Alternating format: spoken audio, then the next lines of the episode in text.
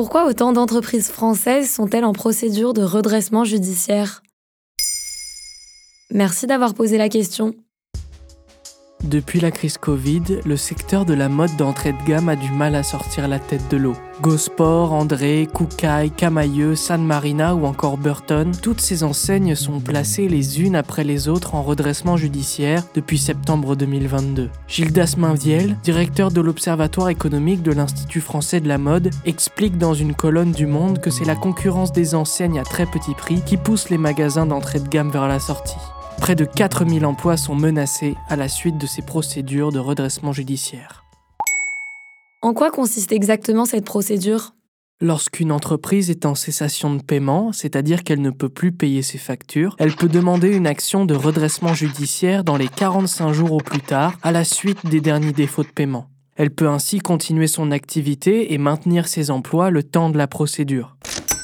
Mais si le gérant de la société ne respecte pas ce délai, il peut être condamné à une interdiction de gérer ou à combler le passif de l'entreprise pour faute de gestion, c'est-à-dire de rembourser les dettes de sa poche.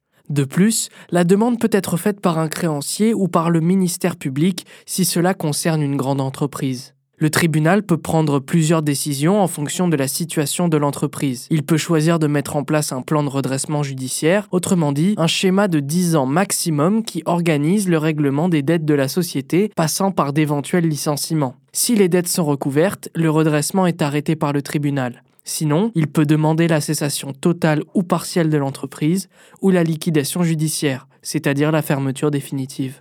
Comment cela affecte-t-il les entreprises? Une société en plan de redressement judiciaire peut afficher des changements qui peuvent inciter le consommateur à fuir. Premièrement, la réputation de l'entreprise est profondément affectée à la suite de l'annonce du redressement. Selon les entreprises en difficulté, l'inflation est l'une des premières responsables. En effet, selon l'INSEE, les prix ont en moyenne augmenté de 5,5%.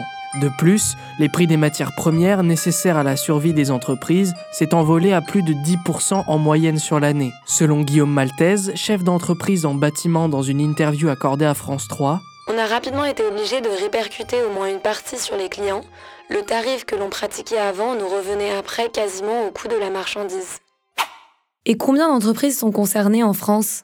Sur l'année 2022, en moyenne, par rapport à 2021, le nombre de défaillances d'entreprises a grimpé de près de 70% selon le Centre d'études statistiques des entreprises Altares. C'est du jamais vu depuis 25 ans. La plupart des procédures de redressement judiciaire sont attribuées aux très petites entreprises. Selon Altares, cela représente 33 000 emplois menacés uniquement pendant le troisième trimestre 2022. Et sur le grand nombre de redressements, trois quarts aboutissent à des fermetures définitives.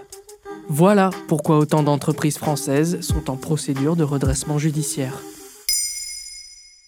Maintenant, vous savez, un épisode écrit et réalisé par Samuel Lambroso. Ce podcast est disponible sur toutes les plateformes audio. Et si cet épisode vous a plu, n'hésitez pas à laisser des commentaires ou des étoiles sur vos applis de podcast préférés.